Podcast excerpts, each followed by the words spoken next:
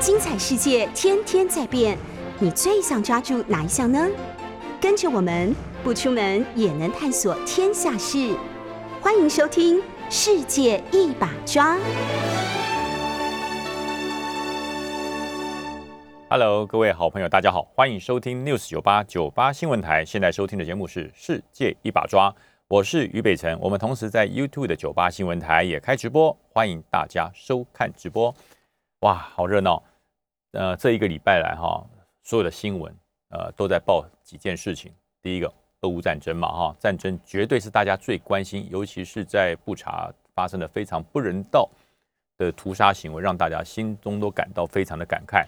第二个就是疫情，疫情在战争战火的掩护之下，悄悄的升温了啊！以前我们看到不得了，今天五十个人确诊，大家就吓得哈，好像赶快去买防疫保险，大排长龙买防疫险。然后呢，突然间发现哇，一百例的不得了了，大家开始去抢着打疫苗，甚至骂着有没有疫苗，疫苗好不好？现在哎，都两百了，大家好像没有那么紧张了，是大家呃对于疫苗的知识。还是对于疫情的知识增广见闻，还是见怪不怪？我们等下都来讨论。最后还有一点，就是国民党的大乱斗啊，在哪里斗呢？就在我的我的家乡桃园，就在那边斗起来了。所以这个礼拜最热门的三件事情，不外乎哈，对于俄乌战争的关切，还有对于疫情的哈注意，还有就是桃园国民党的大乱斗。我们今天的节目就会针对这三件事情来跟大家好好的谈一谈。那么在节目开始之前，还是要跟大家大概提一下各大报的头版头条。呃，不外乎疫情啊，本土昨天两百八十一啊，两百八十一例。我刚刚就讲啦，如果是去年的这个时候啊，今年是二零二二年的四月七号，如果是在二零二一年的四月七号，今天本土增加两百八十一例，大家你猜会怎样？我告诉你，抓狂啦！疯狂了，大家会崩溃呀！所有的这个，所有的各行各业可能都会受到非常大的冲击，然后全全街道上都是化学兵，穿着白色衣服在消毒，到处都是在筛检、在普筛，到处都是在隔离，然后隔离的旅馆、饭店都订不到了，然后人民啊可能去抢购物资，哎，这是去年，如果是去年二零二一年的。四月七号出现了本土一天增加两百八十一例，各位有没有想过，一年的时间三百六十五天而已，今年是二零二二年的四月七号，哎，怎么差这么多？大家昨天看到增加两百八十一例，有股市大崩盘吗？有超市抢卫生纸、抢食物、抢沙拉油、抢水、抢米吗？大家有发现到处隔离医院全部客满吗？大家开始大大排长龙，拼命的抢疫苗吗？没有，没有，完全没有啊！这是个什么样的现象呢？啊，等一下来跟大家说。呃，另外呃，就是呃，拜登政府上台第三度，对台湾实施军售，总额是九千五百万美元啊。那这个军售的意涵是什么？呃，那当然呢，呃，也也有说放宽隔离啦，哈，共同卫浴。那这三大报的头版头条就是这样，就是疫情跟军售哦。那么我我我跟大家讲哦，呃，先讲这个礼拜大家非常关心的俄乌战争的议题。布查发生了这么严重的，那那不叫战争行为。以我们军人出身哈，职业军人出身的，那叫屠杀行为。什么叫战争行为？有攻有防造成的损伤，这叫战争行为。这是在战争法里面被允许的。你攻击我，我的军人还击啊！你的武装不管是军人还是民兵对我实施攻击，而我们实施还击造成的损伤，这在战争法里面这是被允许的啊！这是被允许的，这叫武装武装冲突法。可是呢，你对于手无寸铁的平民，呃，执行这种所谓近似行刑式的枪杀，这就叫屠杀，这就叫屠杀。所以大家看到乌克兰在布查是。里面有很多的人民，他的双手是被反绑在地下室里面，近距离的开枪射杀，这就是屠杀啊！这绝对就是战犯啊，没有什么经过海海牙什么国际法庭，经过联合国第三，经过红十字会进去勘察，不用，这就是战犯，这就是屠杀。因为第一个被拘捕的人手无寸铁，他已经没有反抗的能力，手都被绑在后面了，他还有办法拿汽油弹来砸你吗？手都被绑在后面了，他还有办法拿枪射击你吗？手都被绑在后面了，他还可以用双脚去拿一个手榴弹踹给你，他又不是。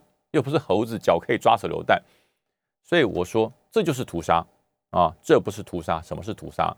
所以国际的这些国际的法庭，所有的人道组织不要再牵拖了，好，不要再牵拖，经过详查之后再公布，不用牵拖了，有肩膀、有胆量一点啊，就直接说这就是屠杀啊！不查的这件事情就是一件屠杀案件，国际的法庭你不是调查，现在就开始搜证了啦。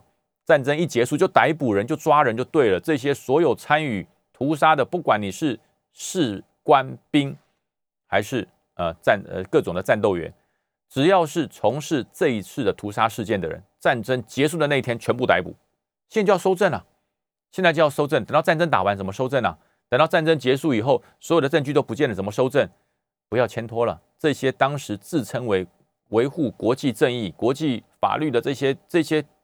大人们，该你出场了，该你出场了，不要缩在后面了，不要躲在后面啊！所以联合国安理会为什么昨天被泽伦斯基直接就呛说你解散算了啦，你解散算了，你这个会里面常任理事还是俄罗斯呢？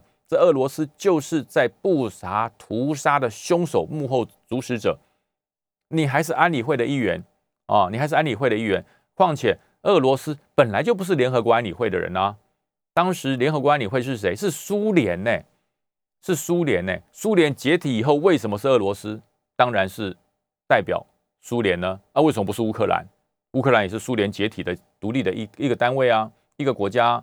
苏联解体之后，分裂分出来这么多的独立国家，乌克兰是啊，俄罗斯是啊，波兰是啊，这太多啦。以前华沙公约里面这么多都是当时旧苏联里面分一些分出来的独立国家，为什么是俄罗斯代理？啊，因为他的他在莫斯科嘛，不没有道理啊，没有道理啊，对不对？所以说这个事情就讲嘛，安理会要不要把俄罗斯踢出去？因为他本来就不属于常任安全的理事嘛，是苏联嘛，不是他嘛，对不对？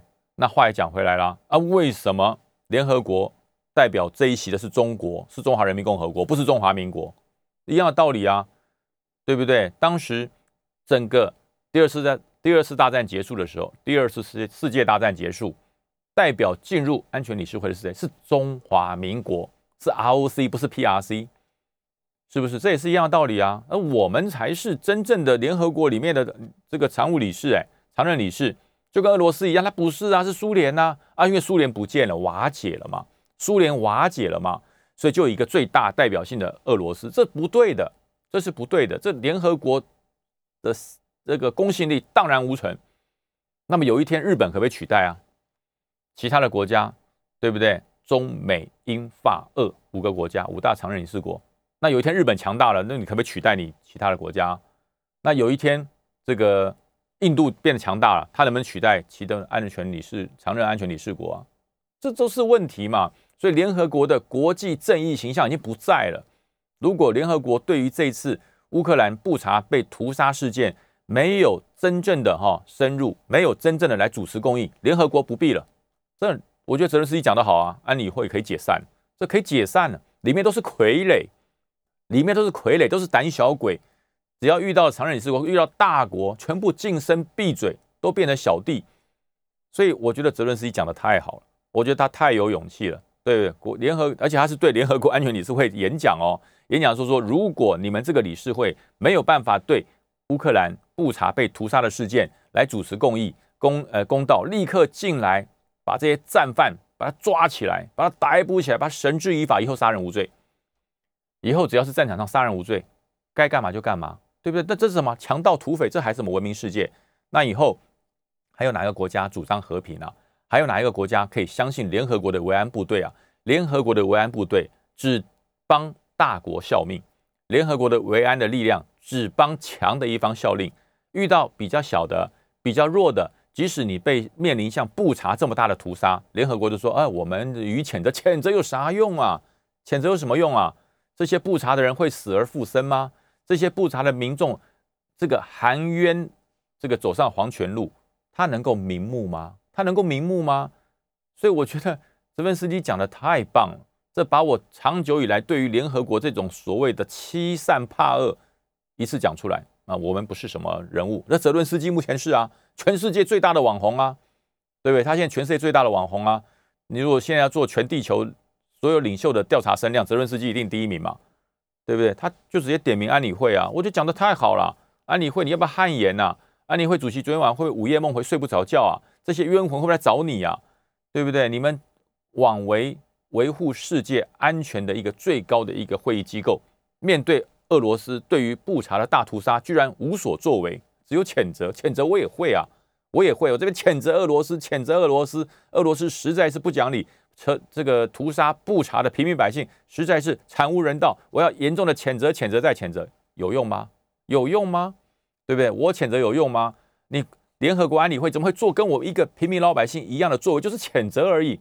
谴责太不值钱了吧？谴责太不值钱了吧？对不对？要逮捕啦，这些战犯要逮捕起来啦，马上收证啦，然后就公布哪些人是战犯，就直接公布了。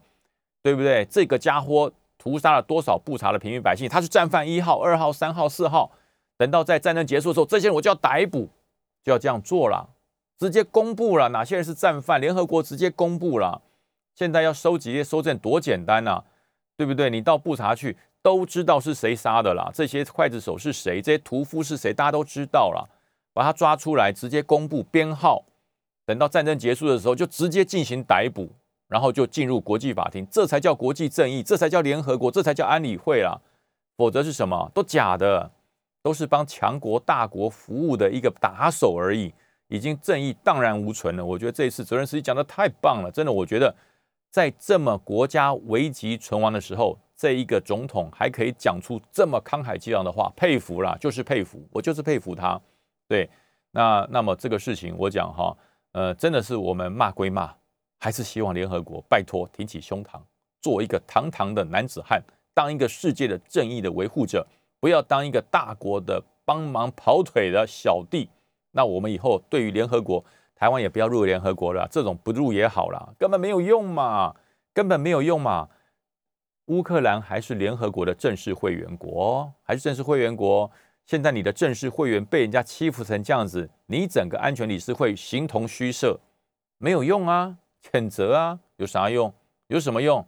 对不对？完全没有用谴责啊，对不对？还没有台湾做的漂亮啊！台湾直接台积电就不供应你晶片了啦，怎么样？你的这些高科技的武器，有再棒的高科技，就没有晶片就不能启动了。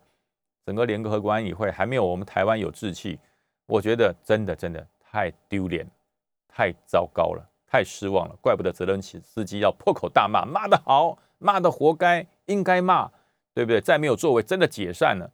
真的解散烂透了哦！我觉得这就对了，这样就对了。应该要有正义，要有伸张正义，否则以后谁还对于正义公理有信心？谁还敢相信正义、相信公理呢？啊！所以我觉得这第一点是有关于乌克兰战争，但是我们希望这个战争早点落幕。你要落幕，绝对不是哪天普丁突然间早上起床发现有愧于良心，哎呀，我对不起上帝啊！我对不起世人呐，我实在太残忍了，我决定停止战争。做梦，普丁不会这样想的，普丁不会这样想的。呃，他已经入了魔道了啊，他已经入了魔道，正常人不会做这么残忍的事。他已经入了魔道，他是魔，不要用正常人的思考模式来想他。普丁不会迷途知返的，你再多的道德力量去劝说他，他不会迷途知返。只有透过更强力的方式，让普丁知难而退。而这种强力的方式。光是透过世界的经济制裁，全世界可以制裁普京的方式已经用了百分之百分之七十的啦，已经用了百分之七十，能够制裁俄罗斯的方式已经百分之七十了。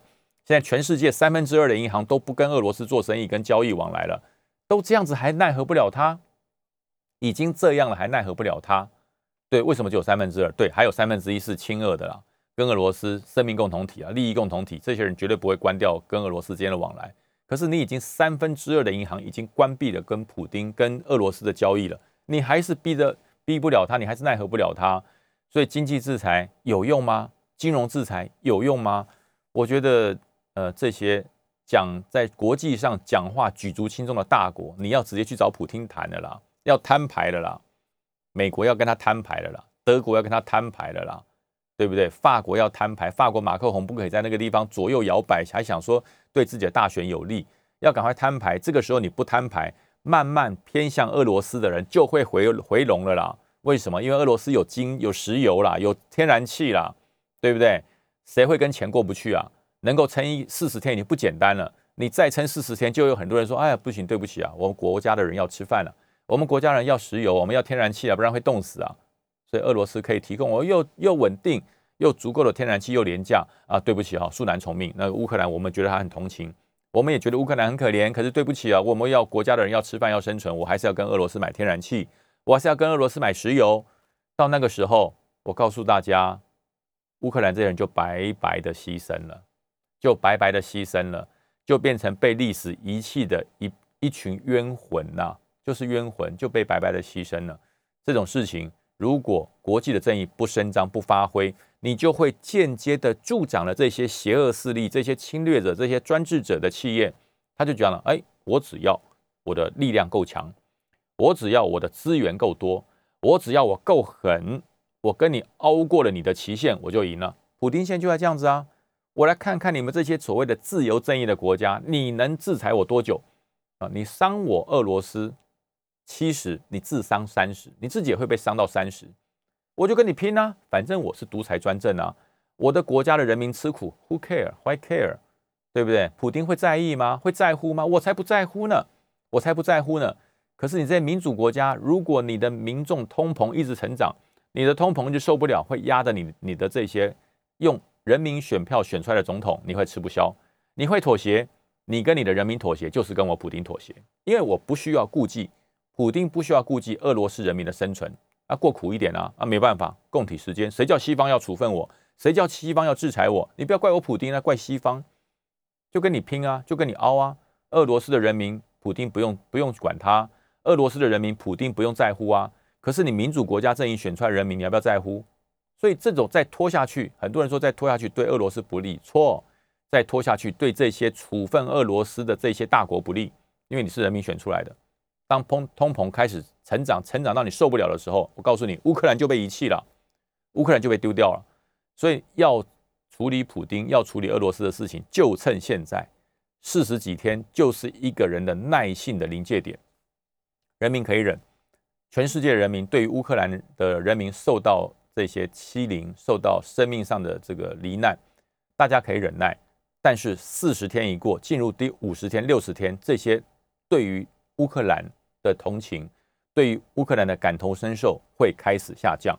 那时候，普京的气焰就开始上升了。所以，美国总统不拜登，拜托，拜托拜登，不要再拖了，不要再拖了，强势的去跟普京谈了啦。就直接摊牌了啦，对不对？不要留的百分之三十，还到等到最后来 show hand，不用了，那就直接摊牌了啦。如果你再这样子，明天开始全面关闭，我一毛都不给你，一点都不给你，你要不要？你要不要妥协？要妥协要怎么谈？那你们去谈判呢？不能再放着让泽伦斯基跟普京去谈啊，谈不下。泽伦斯基是被打的一方，他怎么跟普京谈嘛？他还有什么筹码？泽伦斯基手上的筹码，除了这些，还剩余在。乌克兰里面残余的这些乌克兰可怜的老百姓的生命之外，他还剩下什么？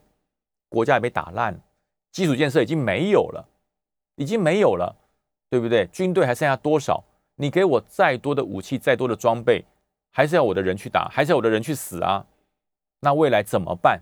怎么办？所以我觉得，真的，世界上对于这件事情，大家已经越看越穿。联合国，强大的美国。英国、法国、德国该介入了，你真的该介入了，因为你如果再不介入，未来就是拳头大的讲话大声，未来就是军事力量强的人讲话大声，他才不管国际正义呢，因为国际正义根本不存在，只存在谴责的口水战啊，就是谴责的口水战，其他没有啦。所以我真觉得哈，呃，从普丁的未来看台湾的未来，我我真的是语重心长啊。从普京的未来看台湾的未来，呃，乌克兰这一次最大的犯的错误在哪里？就是从二零一四以后，他们才开始觉得啊，俄罗斯会打他。在二零一四年以前，乌克兰的历任的元首政府都在贪污了，都在赚钱了。为什么我这样讲呢？辽宁号也可以卖给中国了，差点把那个制造军事飞机引擎的工厂马达西奇差点也要卖给中国了。他就是什么都可以卖，只要老百姓有饭吃，我军火都可以卖，坦克车可以卖，我的航空母舰可以卖。我的驱逐舰可以卖，我的飞机可以卖，我就连飞机的引擎工厂差点也要卖掉，因为他觉得国防不重要，重要的是要有钱，所以什么都卖给中国。所以中国如果没有乌克兰，中国今天辽有辽宁号吗？有山东号吗？如果没有乌克兰卖给你这艘即将报废的航空母舰，那请问中国你的航母发展得起来吗？那可是这一次乌克兰发生这么大这么大的伤害，中国帮了乌克兰什么？中国帮了乌克兰什么？全中国对于乌克兰的援助还没有台湾对乌克兰援助多。台湾现在对于乌克兰的援助超过九亿台币，请问中国给了什么？没有啦。所以乌克兰人也要看清一件事情：邪恶就是邪恶，他不会因为有钱变得不邪恶啊。邪恶终究是邪恶，他不会因为经济变好了，人民的生活变好就不邪恶。他变成有钱，他变成有钱的邪恶，有钱的邪恶比贫穷的邪恶还要邪恶。所以乌克兰应该看清楚，大家从乌克兰的这个状况，让德国、让美国看清了这个邪恶的联盟，这个邪恶的联盟，它是多么的没有办法跟民族妥协，这是一件非常耐人寻味的事。呃，我们先不要生气，休息一下，进广告，等下回来。嘿，Hello，大家好，欢迎回到九八新闻台《世界一把抓》，我是俞北辰。啊，好多人就说哈，那么对对对，就不要战争最好。所以，呃，最好的最好的领导人就是要避免战争。对，当然，当然，对，当然，对。那你真的认为，呃，我跟你说，我不要打我，哎，不要打我，不要打我，哈，他就不打你了吗？不要战争，不要战争，就不战争了吗？不要战争，要有作为的啊，能战才能止战，能战才能止战，不能战就一定哦，不能止战。这是我讲哈，这是呃，我们从另外一个角度来看。我们从我们民主自由国家来看，就是说你干嘛打人家？你攻击人家就是不对，你打人家就是不对啊，对不对？可是另外一边哦，专制阵营就是中国跟俄罗斯的看法完全不一样。中国跟俄罗斯的看法是什么？是哎呀，你自己欠揍啊，你自己欠揍啊！你泽伦斯基不要吵着要入北约，人家就不会打你啦。你泽伦斯基不要那边叽叽叫，不要那边哇哇叫，说俄罗斯就不会打你啦。你不要去欺负在这个乌克兰境内的这个俄罗斯人，人家就不会打你啦。所以呢，他们的解释解读的方式是：泽伦斯基你欠打，乌克兰人家打你是你欠揍，活该。你知道这多坏的想法？这多坏的想法！就好像我们在路上走啊，看到路边啊有一个坏蛋正在欺负一个路人，我们卷起衣袖，仗义直说：“哎，你不要打他，你不要打他。”然后这个人来打你了。然后我被打之后，你就说，如果警察来了，就说，哎呀，你活该，你干嘛去阻止他嘛？你自己欠揍嘛？你就摸摸鼻子离开就好了。他打别人干你什么事？你干嘛去干涉呢？对不对？你就离开就好了。哎，这是什么社会？这还有正义在吗？这还有正义在吗？泽伦斯基加入北约，他希望有更多的防卫力量，强化自己的能力，然后这就变成俄罗斯打乌克兰的原因吗？对不对？呃，因为泽伦斯基里面有两个州打算要自己宣布独立，然后泽伦斯基就派兵去告诉他，不行，这是我的国土，不允许你独立，这就要欠揍，这要挑衅吗？那每天中国都在讲说，你台湾只要敢独立，我中国就不排除武力犯台，这这不是一样的道理吗？嗯，你你不准台湾独立，泽伦斯基不准顿内刺客跟卢甘斯克独立，这有错吗？这就可以引起俄罗斯打他吗？这不是错乱吗？这不是错乱吗？对不对？所以我觉得很奇怪，乌克兰有乌克兰人家的内政，你去干涉人家内政干什么？你去干涉人家内政干什么？对不对？俄罗斯打乌克兰不就是干涉人家内政，引起战争吗？这本来就是错的嘛，怎么会倒果为因呢？说哎呀，你被打，所以你欠揍啦，你不入北约就人家就不会打你了啦。你如果不要一天到晚去欺负罗甘斯根跟顿涅斯人家就不会打你了啦，对不对？好，那那你讲的太棒了，讲的太棒了。那请问中华民国干了什么坏事了？我们干了什么坏事了？为什么中国的解放军每天要飞飞机到我们的西南海域来呢？然后动不动就说你们在搞台独的企业，我们不排除用出更强烈的手段。那那你那那你就是赞成泽伦斯基的做法啦？中国就是赞成泽伦斯基的做法啦？那你应该要挺泽伦斯基啊！你要挺挺人家对不对？我挺乌克兰，你的国土不容分裂，我挺你。俄罗斯你是无理取闹，你怎么可以去干涉人家内政？你要你要挺泽伦斯基啊，因为他的做法跟你一模一样啊，对不对？他的做法跟你一模一样啊，他不许卢甘斯克跟顿涅茨克独立出去啊，他主张克里米亚是他的领土啊，他不允许他独立出去啊。那这样子俄罗斯就要打他，这样子俄罗斯就要攻击他。这样俄罗斯就要消灭他，你就说他欠揍，他欠打，对不对？不是他长得不好看，是因为他太欠打，这样对吗？那如果这样是对的话，那对不起，中国，请你不要再讲什么一个中国，请你不要再讲什么一中原则，一中原则是中华民国，是以中华民国为主。我这样讲，你会觉得我欠不欠打？对，于伟成，你好欠打哦，真的想揍你哎，因为你实在太欠打，你怎么可以违反一中原则？我没有违反啊，一中原则就中华民国啊，中华民国就是一中原则，你要跟我谈一中原则，中华民国就是唯一中国。我就这样讲，跟谁会信？对，笑一笑，谁会信？那我管你信不信，这就是我的说法。我在中华民国，我在台湾的领土上，我主张一个中国就是唯一中华民国。你奈我何？我就是中华民国啊，对不对？我就是中华民国，我拿着中华民国的身份证，我拿着中华民国的护照，我说一中原则就是中华民国，你奈我何？嗯，不行，我告诉你，解放军打过去你就完蛋。那你不就跟俄罗斯一样吗？你不跟俄罗斯一样吗？你不就是到处侵略人家、揍人家的吗？欺负人家的吗？所以我讲嘛，专制的本质不会变了，不会因为他变有钱了，他就不专制了。这个土匪强盗的本质也不会变了，不会因为他变有钱了，他就不是土匪强盗。专制他变有钱，他变成有钱的专制，更专制、更残暴。他是土匪强盗，他变成有钱之后，他就是有钱的土匪强盗。他把土匪强盗的作为企业化啊，就变成一个黑中之黑、最坏的一个企业，就是如此。所以我说，不要有幻想啊！不要有幻想。美国、德国、欧盟对于这些专制、对于这些恶霸、对于这些集权国家，醒一醒吧！民主永远不会到他们身上，经济繁荣也不会催促他们变成民主。自由对于他们人、对于他们的人民来讲，只是有限度的自由。我准你吃，准你喝，准你看电视，准你睡觉，就是自由。这只是一般的自由。真正的民主自由是我们思想都有自由，我们可以想我们想做的事，我们可以思考我们不同的法治，我们可以思考我们不同的作为，只要没有形成对于国家的威胁，都不在限制之内，这才叫自由。我们有思想的自由，我们有免于恐惧的自由，我们有绝对的自由。而专制的国家的自由，只是人身行动的自由而已，那只是跟我们呃放养老虎。放养山羊，放养这些动小可爱的小动物一样，我们只是给它行动的自由。对，那你要给它自由，人的自由是包含了思考模式、免于恐惧的自由。那专制集权的国家，你没有，你没有啊。所以最近美国通过了一个啊，这个九千多亿的一个爱国者后勤维修升级的预算，很多人说，你看美国又利用乌克兰的恐惧来跟台湾勒索了。哎，拜托拜托。稍微专业一点好不好？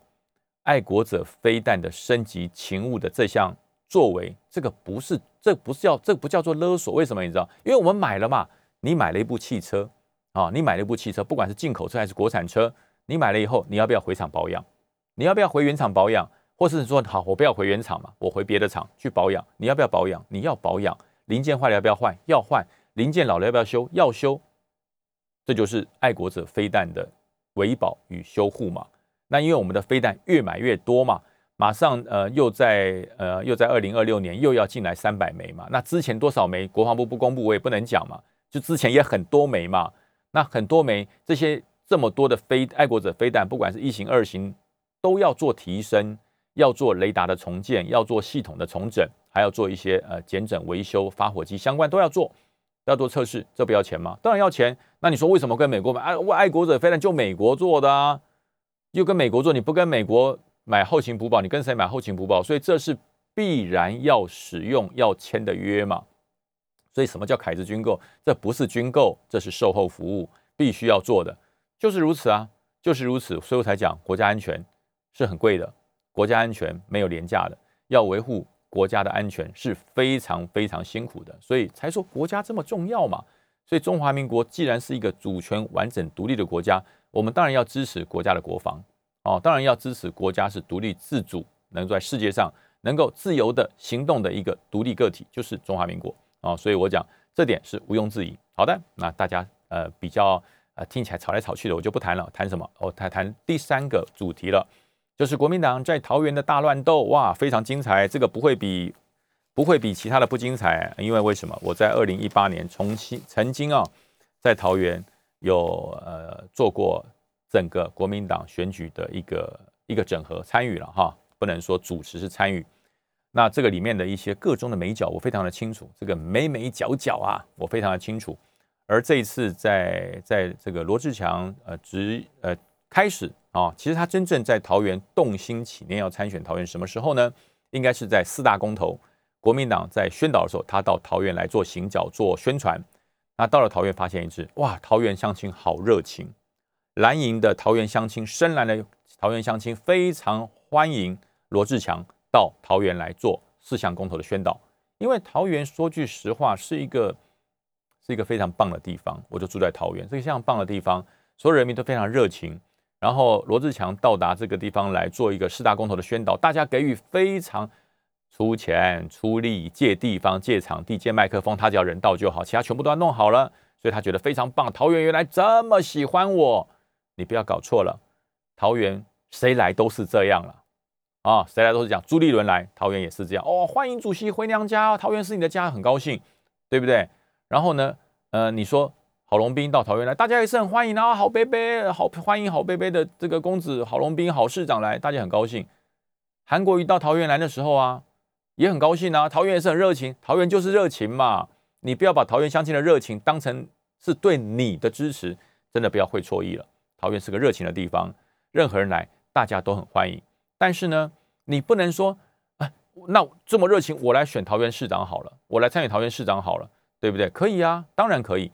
所以我觉得朱立伦主席也稍微急躁了一点，他要选就给他选嘛，他的民调又不会过，对不对？他的民调又不会过，你真以为他的民调在桃园会过吗？我我觉得朱立伦主席不用这么紧张，开大门走大路嘛，对不对？胡志强你要来选，好啊，按照游戏规则来啊，我们整个桃园市长。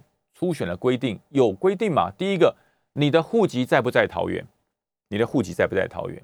啊，你要参与桃园，OK 啊？我们一个月后民调，你的户籍在哪里？你的户籍不在，我怎么我怎么让你参选嘛？你的户籍不在桃园，怎么来参？这第一个，你的户籍在不在？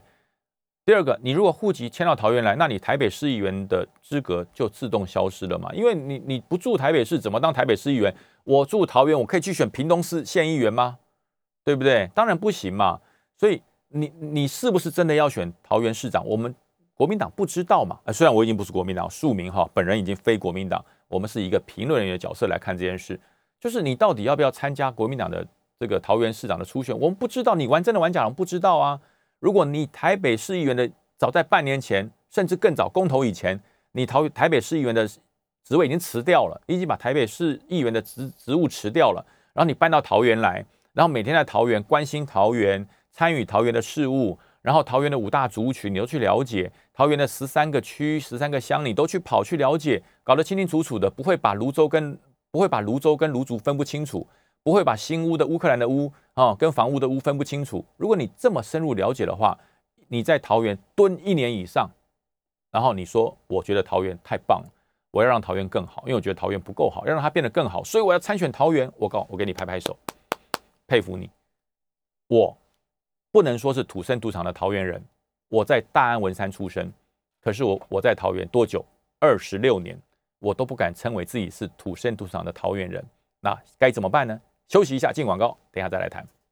Hello，各位好朋友，大家好，欢迎回到九八新闻台世界一把抓，我是于北辰。啊，在第三节开始之前，我要跟呃前台中市长胡志强道歉，我讲错了，胡志胡市长不是你，是罗志强。啊，罗志强，我讲错了。我每次讲的太快，就把罗志强讲成胡志强，就把黄珊珊讲成黄安安。啊，这非常不尊敬，对不起啊。这个胡市长，你耳朵没痒一下？没有，没有，没有，没有。我不是讲你哈，对不起，对不起哈。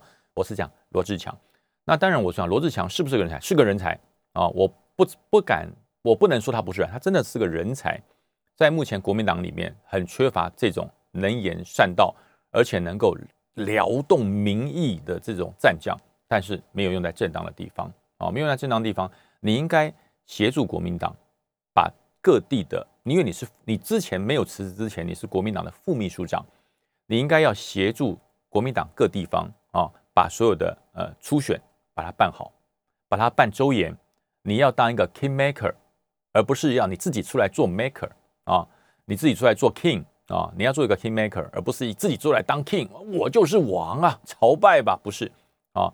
真正国民党的党工是要成人之美，而不是出来哈与人争美。这是国民党党工一个非常非常伟大、让我佩服的地方，因为我也做过党工啊啊。但是呢，你这样做法是伤害了整个原来不好的局啊。因为我在桃园，我很清楚，桃园大家都说桃园蓝大于绿，蓝大于绿。桃园真的蓝大于绿吗？桃园真的蓝大于绿吗？那是错的。桃园没有蓝绿的问题。桃园只有人选的问题。如果你这个人，你超越了党派，你是为了桃园乡亲好，你是为了桃园地方建设好，你是为了桃园往后的五年、十年、二十年的发展好，超越党派，人民会支持你，桃园的市民会支持你。可是如果呢，你的参选的初衷只是我要打败陈时中，哎，陈时中有没有说来又来选桃园？陈时中有说来选桃园吗？没有啊。所以你的。你的选择的目标，你的参选的口号就是我要打败陈时中。那陈时中如果选台北市嘞，那你要不要再把户？你要不要再迁回台北市？没有，对，对不起，你根本还没有迁到桃园来。你要不要再回到台北市，再跟陈时中 PK 一下？你参选的口号就不对嘛？你参选的口号打败陈时中是为了什么？是证明你罗志强很强，证明你很厉害，你是国民党现在里面唯一可以跟陈时中 PK 的人。你是要成就谁？你是要成就自己，你不是要成就桃园啊！所以我讲嘛，朱立伦主席你也太小度量了吧？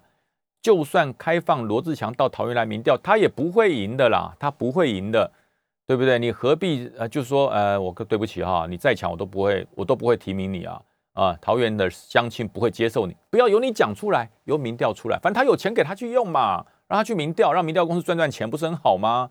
对不对？干嘛？就给他给否决了呢，对不对？而且你你以为你语重心长跟他讲话讲了这么两三个小时，然后他就会因为你是长辈，你是党主席，他是副秘书长，他就会尊敬你吗？他不会尊敬你的，他马上就把这些话去跟他的朋友爆料，他的朋友就直接在各大节目就爆开了，让你整个朱立伦在国民党里面，你的领导威信荡然无存，一个副秘书长可以呛主席。一个副秘书长可以把主席跟你讲的话，隔天就透过他的好朋友，在各大节目里面大绝疾词，对不对？让你主席的威信完全没有啊！然后朱立伦忍了两天，忍不住了，终于昨天叫黄建庭叫秘书长出来讲说：“对啊，这这这根本没有这回事，我根本没有讲鱼死网破啊！”可是昨天胡志强就说没有，他就有讲啊，这就是他讲的啊，他根本就没有影射说是哪个媒体人讲的，他就直接说鱼死网破啊！这种党精彩了，这种党精彩，真的精彩了。我说哈，呃，我二零二零年做的最让我自己觉得嗯正确的决定，就是我在一月一号退出了国民党啊，否则这我不知道该怎么办啊。人家就指着说，你看，你看，你们国民党啊，就是这样内斗嘛，又在干嘛了？不会整合吗？不会开大门走大路吗？一定要大家斗成这样子吗？哎，我就说对不起，现在跟我无关，本人非国民党啊，我现在是一个政治评论者。我不是国民党的党员，我更不是党工，所以对这个事情，我可以旁观者清的身份来看。说句实话，真难看，真难看，对不对？是战将，他每个战将都会讲一句话，我相信这句话，很多国民党自称为战将的人都说过：战士没有选择战场的权利。那你为什么选择嘞？这为什么选择桃园呢？对不对？你要是选择桃园呢？你是台北市议员，你就选台北市嘛，跟蒋万安 PK 嘛，跟蒋万安做民调、做初选嘛，做 PK 嘛。那因为党这样说，哎，对不起，台北市不做民调啊，我们做不做民调了？那你就离开了吗？然后你就看，你就说，那那那那我来桃园好了。那桃园如果说不做民调嘞，你再往哪里跑？跑新竹吗？那新竹不不做民调嘞？跑苗栗吗？苗栗再不跑，再往台中，再往台南，再往屏东，再往台东花莲。依然又绕回来了吗？哎，需要这种用这种方式环岛吗？需要用这种政治的方式政治环岛吗？对不对？党党中央只要说这个地方不民调，你就往南推一点。每说一句话，你就像向南推一里路，不是这样的，不是这样的。当一个常常有人就喜欢讲说我是最忠贞的国民党员，这句话真恶心这句话真恶心。会讲这句话的人是最不忠贞的啊！我绝对不会退党啊！我绝对不会退党，除非党开除我。讲这句话的人，说句实话，很恶心。因为我也讲过，我也讲过，我说我绝对不会退党。可是到最后，我为什么要退党呢？因为再不退就被开除了。我宁可自己离开，我也要被被，我也不要被开除。因为开除叫乐色，自己离开叫做惜福啊！我非常珍惜我自己的福分，所以我自己离开。所以跟大家讲，如果如果啊，如果你真的真的觉得国民党这么糟、这么烂，国民党真的让你已经痛哭流涕、伤心不已，离开国民党吧，离开国民党，海阔天空啊！不用再去蹭国民党，不用再去扒着国民党的光环不放，还要等国民党提提拔你干什么？你就脱党吧，你就脱党吧。你要选桃园选桃园，要选台北选台北，你全全台湾任你遨游啊！对不对？你也不用跟任何人报备，你也不用跟人家再讲鱼死网破，你也不用再忍受三个小时人家对你的疲劳轰炸，你也不需要到处逃拍。你这么有本事，你这么强，就脱党啊，你就退党啊，就退党吧，对不对？离开了国民党之后，另起炉灶啊！以你的表现，以你的能力，你绝对绝对可以有一番作为的。但除非你不敢，对。所以我觉得，如果你不不不忍心、不舍得割舍国民党，那你就按照国民党的规矩走，你就按照国民党规矩走。人家要叫你去哪里，你就去哪里，这就是党员嘛。国父不讲过吗？孙中山先生不讲过吗？党员没有自由吗？要听党的安排吗？那如果党主席叫你去选屏东，叫你选高雄，你就去啊，你就去啊。不是战士没有选择战场的权利，你就去啊，对不对？你就乖乖的去啊，因为你是忠诚，你最忠诚啊，最忠贞啊。不是因为你要赢，是因为国民党要赢啊，这样才叫国民党要赢，对不对？你说啊，当时韩国瑜，哎，韩国瑜是没有人选高雄，他去了。韩国瑜不是一开始就想选高雄，哎，他本来想选台北市，大家记得吗？韩国瑜本来是想选台北市哦，他跑到台北来登记说要选台北市，最后吴敦义主席跟他小雨大意说啊，你就去高雄，最后他就选高雄，这叫做战士没有选择战场的权利，人家就去选啦，人家就选上啦，啊，你为什么不这样做嘞？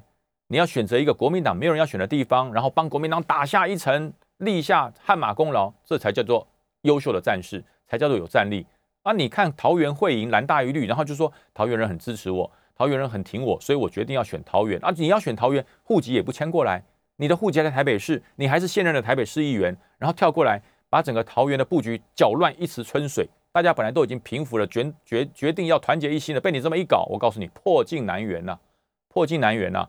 每一个想要选的人都聊起他心中的那一个欲望。我告诉你，桃园啊，很辛苦啊！